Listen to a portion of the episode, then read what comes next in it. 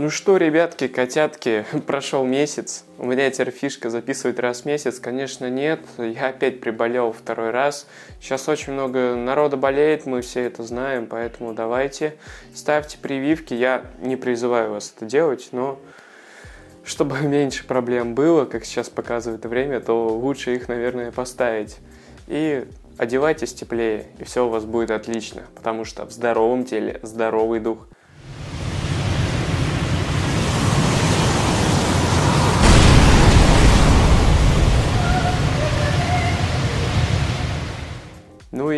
за меньше чем месяц, меньше чем месяц назад я выкладывал последний выпуск «Локомотив Химки», и многие были недовольны Николичем, случилась отставка, и пришел новый тренер с немецкой бригады, помощник Рангника, там Гиздель, Маркус Гиздель.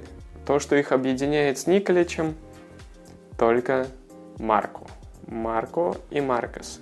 Ну, так, чуть-чуть в именах есть одинаковые моменты. Ну а по сути их ничего не объединяет. Разный стиль, разные цели и разные отношения к тебе от рангника. И сегодня мы с вами будем разбирать игру против Галатасарая. Так почетно, что перед игрой Локомотив позвали Юрия Павловича и наградили его серебряной медалью за сезон 2018-2019 года, где Локомотив занял второе место, отдали медаль, а Юрий Павлович, как такой, знаете, старый хороший дедушка взял и отдал медаль болельщику, у которого была футболка No Semi No Party. Перед игрой с Галатасараем и Локомотивом всегда есть какие-то проблемы, кто-то неожиданно травмируется, даже если кто-то травмируется, мы с вами не знаем, что с ним происходит. Ну, конечно, наверное, кроме Стаса Макеева, там мы все знаем, но и Стас сам рассказывает это в своем инстаграме, выкладывает. Вот. А здесь в общей группе неожиданно появились игроки, которые непонятно почему отсутствовали а, в других матчах и вернулись. Это были Едва и Рыбус, потому что в последних матчах у Локомотива в центре защиты играла суперская пара, конечно, это Баринов Пабло. Не сказать, что это прям эталон, но это был в некоторых моментах ужас. Особенно эти проблемы вскрывались, где была хотя бы чуть-чуть посильнее команда, чем последние три места РПЛ. Здесь эти два красавца наконец-то объявились, вышли в старте, Едвай занял позицию центрального, центрального защитника. Не полузащитника, а центрального защитника. В паре с Пабло, а Рыбус вышел вообще на правом фланге. Не знаю, это может такое недоверие Нинахову, Живоглядову и Сильянову. Я вот лично до сих пор не понимаю, почему Сильянова не выпускает в старте. Может, тоже какая-то у него микротравма, и он просто на скамейке запасных сидит для количества или числа. Но для меня это хороший такой сильный в перспективе игрок для Локомотива, железный правый защитник, прям у парня есть хорошие данные. Он еще и универсал, мы видели, и я говорил про это в последнем матче, который я записывал как раз-таки для канала с Химками. Можете посмотреть, вспомнить, как было при Николиче, как Локомотив там отбивался во втором тайме. Сельянов играл даже в центре защиты, в центре защиты, ну, а первая позиция, на которую он вышел, вообще была левый защитник. Ну и давайте возвращаться к матчу. А, Локомотивы эту игру пропускали непонятно почему Анджарин, Мурила. Более понятно почему, ну мы не знаем почему, но он уже давно пропускает. Последний матч он играл только с Марселем. Камано и Лисакович. Камано и Лисакович мы не знаем где, что с ними, вот. Наверное, какие-то микротравмы. Ребят, если знаете, напишите в комментарии, я буду рад. Для меня это прям будет большая-большая-большая честь. И давайте перед тем, как начать говорить про составы, мы с вами прожмем кнопочку подписаться, сделать колокольчики и поставим лайк. Лайк. Лайки важны, мы будем продвигать наши видео. Я буду все чаще и чаще их делать. Обещаю, сейчас вот выздоровел, все нормально стало, прям мы врываемся. На эту игру Локомотив вышел играть по схеме 4-4-2, такая схема была в защите, а в атаке Локомотив играл по схеме 4-2-3-1. Да, в последнем матче с Рубином Локомотив играл по схеме 4-3-3. Здесь произошли такие изменения. Наверное, это подстройка под соперника для того, чтобы его было удобнее прессинговать. Или это, наверное, связано с возвращением Баринова в центральную в линию центральных полузащитников. И из таких интересных моментов это, конечно же, Рыбусь, который вышел играть на правом фланге. Игрок всегда играл на левом. Не знаю, я не видел никогда Рыбуся на правом фланге. И Жемалединов, который играл в роли десятки, и Марадишвили, которого поставили играть на левый фланг. Тоже парень играл правым защитником, играл в центре поля. Ну, такой, знаете, Костя это вообще хороший универсал. Мне Костик прям очень нравится, это офигительное, хорошее приобретение.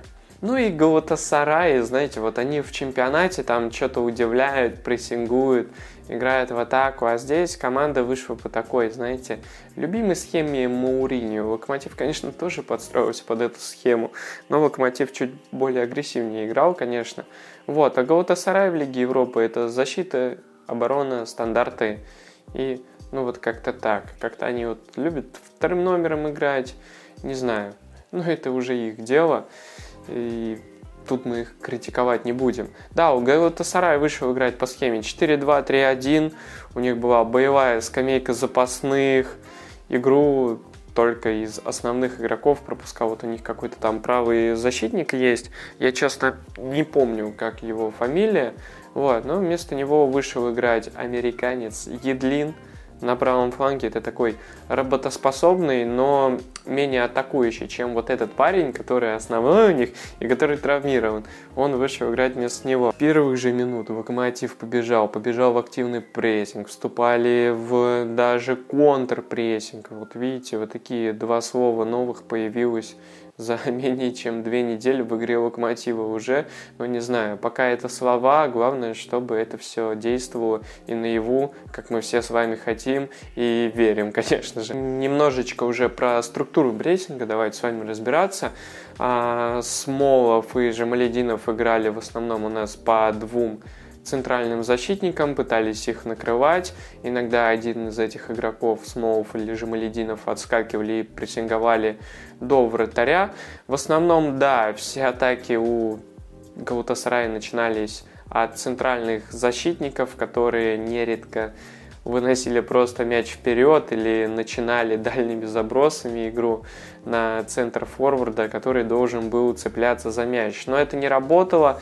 Очень хорошо здесь работал Пабло. Пабло во многих моментах выигрывал борьбу и перехватывал мяч. И тем самым Локомотив возвращал его себе.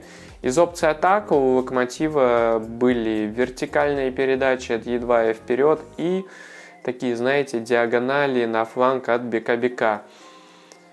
Всему этому, конечно же, не хватало какого-то такого, знаете, обострения вперед. Ну, не обострения, а точной передачи в штрафную. Почему-то ее не было. Крайние игроки долго думали, тормозили, а в таком футболе, который хочет ставить Гиздель, важно быстро принимать решения и не думать. То есть у тебя есть отважный механизм, в котором ты делаешь четкие действия, и они должны быть на автоматизме.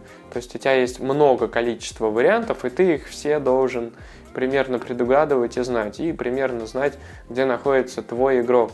Но это уже момент сыгранности, сыгранность будет появляться уже, я думаю, со временем. Да, вот так вот я чуть отошел от прессинга. Как я уже ранее сказал, Смолов и Жамалединов у нас разбирали двух центральных защитников э, Галатасарая, а Кьерк и Мардишвили играли по крайним защитникам Галатасарая. Также, что мне еще понравилось, как э, Бека, Бека и Дмитрий Баринов вступали в активный отбор и контрпрессинг в центре поля, пытаясь, знаете, так быстро мяч – перехватить и начать атаку. Много было моментов таких в первом тайме, но вот я помню точно три от БК-БК, но как мы знаем, передачи почему-то мы не могли выполнить в штрафную и что-то в штрафной сделать, войти туда. очень хорошо в этом матче центральные защитники Гаутасарая все это сжирали. Гаутасарай в первом тайме не показали ничего такого, знаете, вышли играть, у них такая осторожная игра была, в надежде на контратаки, хотя у ребят есть быстрые фланги. В основном все моменты у них были со стандартов, да и то каких-то таких моментов ярких не было. У Локомотива тоже не было моментов, было хорошее давление, хороший такой рисунок игры, но вот э, когда с мячом ребята доходили до штрафной, то, то здесь уже появлялось много вопросов. Особенно вопросы, что делать дальше и как забивать. Здесь ответов мы получали мало. И во втором тайме Локомотив продолжал играть дальше в свою игру, не отступали от нее. Но опять же, было давление, не было передач штрафной, было мало входов и моментов, которые можно вспомнить, тоже было очень мало. Не знаю, с чем это связано, но связано это точно с сыгранностью. Гаутасарай смог дожать просто своей скамейкой. Чего-то такого сверхъестественного не было. Вышли сильные игроки, особенно меня удивил Маруцан, который вышел, там что-то в течение пяти минут он уже три передачи в штрафную просто отдал, навертев там крайнего защитника Локомотива, Текнезяна, если не ошибаюсь, вот, и прострелил, две из трех передач были моментами, один мяч там не забил, там классно сыграл Гилерми. Гилерми, кстати, тоже включился в концовке, прям тащил. Это хорошо, что мы еще один мяч реально пропустили, потому что Гиля там два мертвых точно потащил. И момент с голом здесь едва, который выбросился на игрока. Вот. И игроку там удалось отдать передачу. И Маруцан вырезал на Артюкаглу. А, которого почему-то не держал Рыбусь. Не знаю, Рыбусь решил играть позиционно и просто не выходить на игрока, а может он просто не успевал. Не знаю, здесь, наверное, больше даже структурный провал, потому что момент был организован у Галатасарая, когда Локомотив вступал в активный контрпрессинг, и здесь видно, что еще не сыграна вся эта модель, и Галатасарай смогли воспользоваться вот такой оплошностью и забить гол. И знаете, главный тренер Галатасарая подготовил такой очень хитрый план, очень хитрый план, так в свое время делал Юрий Павлович Семин. Вот. Дожимал своих соперников 15 минут, но Локомотива не было на скамейке запасных реально тех игроков, которые могли усилить игру. У меня единственный вопрос, почему, конечно, Маркус Гиздель побоялся усилять игру, когда были Рыбчинский, Петров, Сельянов – Куликов, да, такие средние игроки, но как бы это повлияло, не знаю. Я бы, наверное, тоже побоялся менять на тех основных игроков, которые были у Локомотива в стартовом составе. Но менять здесь, наверное, нужно, потому что Локомотив реально хорошо играли 70 минут. Ну как, хороший рисунок был, и некоторые аспекты этого – моментов, конечно же, не создавали. Я уже много раз с этим повторился, но это самый важный момент в этой игре. Не создавали именно моментов и остроты в штрафной. Еще очень важную роль внес игрок, который вышел у Галутасарая, это Диань. Он своей мощью облегчил просто доставку мяча. И реально парень такой высокий. А, и достаточно габаритный, может спокойненько вот так мяч принять. Он вообще не чувствовал Пабло и стал таким X-фактором победы, потому что с ним могли отыгрываться партнеры в группе атаки и реально иметь вот такого игрока, который может выйти э, во втором тайме и своей мощью просто добавить и освежить как-то игру, это круто. Раньше у Локомотива такой был Эдер, но Эдер сейчас у нас Саудовской Аравии забивает.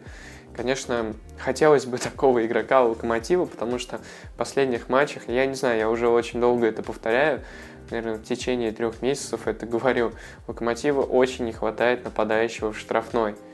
Вот, потому что доставляется мяч до штрафной соперника очень и очень даже хорошо, а вот внутри игрока, который все это зарешать может, к сожалению, пока нет. Ну и хочется еще лично мое предпочтение, всяких там ненаховых, живоглядовых отдать куда-нибудь там подальше, не знаю, можно даже Рыбчинского туда включить, такого молодого парня, вот, и обменять на одного сильного легионера, который мог бы давать качество в атаке. Много сейчас, конечно, внимания Локомотиву уделяется э, по последней пресс-конференции. Знаете, по пресс-конференции я ничего такого не скажу вам интересного. Да, в принципе, многие вещи э, лежали на поверхности, и каких-то конкретных вопросов никто особо задать не смог. Вот. Ну и, как и показала эта пресс-конференция, их особо-то и не было. Тут важно и интересно будет, когда будет встреча с болельщиками. Вот эти люди, они лучше всего понимают и знают, что творится в клубе, и могут задать более четкие и интересующие их вопросы. А так, то, что там задавали кучу вопросов про Николича, про то, кто виноват, кто уволил Николича. Да какая разница, кто уволил? Рангнику нужен был системный тренер, который будет ставить его в футбол и развивать молодых игроков внутри этого футбола. Посмотрите, как реально Локомотив играет в последних двух матчах. Это интересно, интересно следить за клубом. Я ничего плохого не скажу про Николича, он хороший мужик, вот. Ну и пусть таким останется. Он порадовал нас в свое время, поэтому сейчас новый виток развития, попытка действовать по стратегии. Ну и давайте посмотрим, это же интересно. Потому что я думаю, что с таким активным прессингом Локомотив сможет душить ну, любого середняка и аутсайдера в РПЛ, но это мои предположения. Вот, я не думаю, что Сочи сможет выдержать прессинг. Мы это, конечно, посмотрим в понедельник. Вот. А теперь немножечко вот по игрокам, которые мне лично понравились. Мне много всего охот сказать, поэтому вот такая каша, каша, каша с одной мысли на другую, вы уж извините. Мне давно хотелось на камеру просто поговорить. И да, вот сейчас надо подписаться на мою телегу. Там, кстати, я оперативно пытаюсь все выкладывать и особенно активно стараюсь это делать по матчам Лука. Прям давайте прожмем за локомотив. По игре мне понравился Утурок. Утурок, как я уже говорил, Маруцан и Диань. Хорошие ребята, которые реально смогли освежить. Даже как-то они были сильнее, чем те, которые играли в старте. Вот, конечно, мы не могли посмотреть на их такую активную игру, потому что Галатасарай больше пытался играть вторым номером, вот, а те ребята, которые вышли, им надо было усилять игру и переворачивать ход событий. Но из тех, кто были, конечно же, раскрылся центральный защитник Маркау. Этого парня уже давно хотят российские клубы. Насколько я знаю, летом парень мог перейти в Наполе, но что-то там не срослось. Но пасек есть, очень хорошо читает игру, кучу выносов он сделал. Конечно, группа атаки Локомотива на фоне его просто отскакивала только так.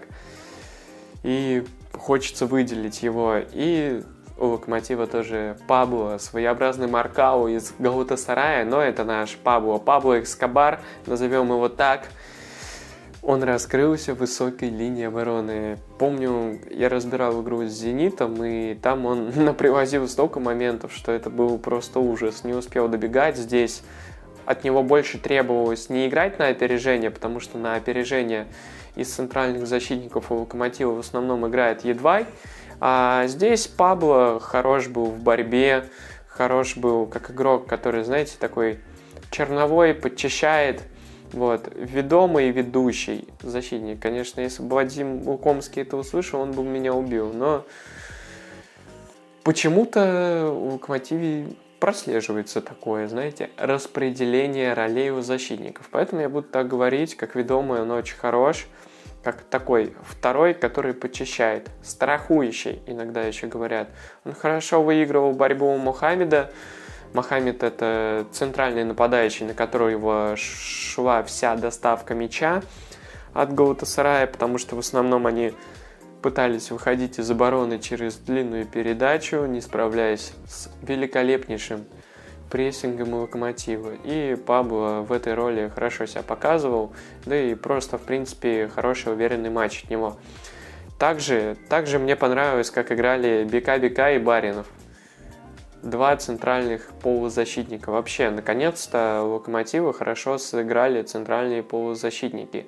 Потому что мне, честно, казалось, что они такие достаточно агрессивные оба, любят выброситься вперед, и будет как-то опасно. Но здесь Баринов такой знаете, он больше остается сзади, как бы, а бека-бека он больше выбрасывается.